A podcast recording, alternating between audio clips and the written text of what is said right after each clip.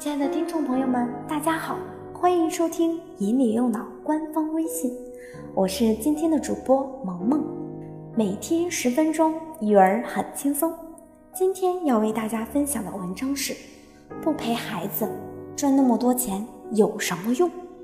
究竟在家庭教育中应当花费多少精力，是很多事业型妈妈疑惑的问题。孩子的出生最好是自己带。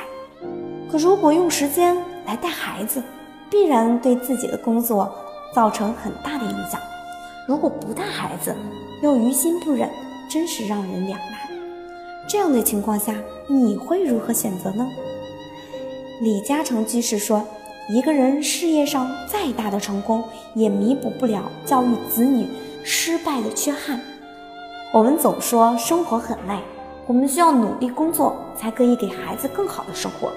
可是，也许孩子需要的只是你的陪伴而已，而且孩子的教育根本不能够再次弥补。如果不是从小就好好教育，长大以后真的很难改变。人之初，性本善。孩子出生时，大家都是一样的。可后来，为什么有些成了知书达理的好孩子，有些却成了熊孩子？父母的教育是最关键的。所以，不管挣了多少钱，如果孩子的教育不得当，将来老了会后悔。虽然我们不用把人生中所有的时间都放在孩子身上，但是也绝不对不能用事业去换孩子。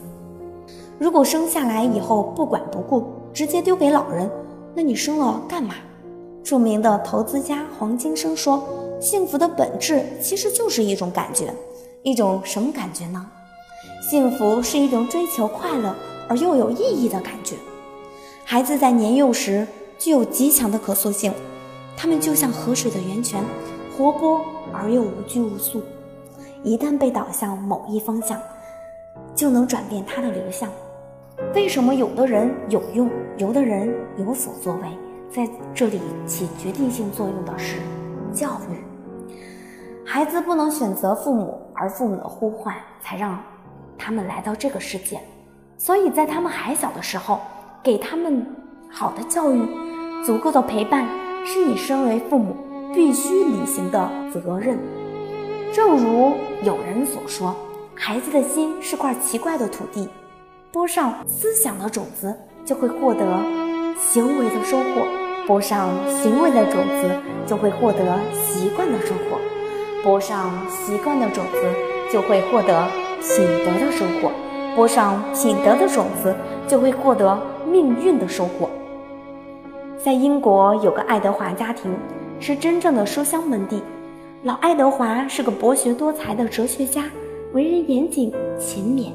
他的子孙十三位当大学教授，一百多位是教授，八十多位文学家，六十多位医生。一人当过大使，二十多位当过议员。同样在英国，另一个朱克家族，老朱克是位远近闻名的酒鬼和赌徒，浑浑噩噩，无所事事。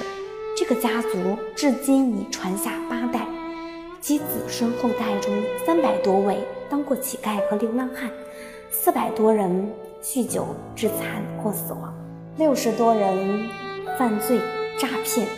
或者盗窃罪，七个杀人犯，整个家族没有一个人有出息。一个孩子将来能成为什么样的人，在这个很大程度上取决于孩子的父母，取决于孩子在早期教育成长过程中受到何种层次的家庭教育。孩子是父母的影子，孩子是父母的翻版。为了培养孩子的品德，做父母亲的行为要自慎。应该处处做孩子的表率，孩子好的行为、坏的行为都是父母教育影响的结果。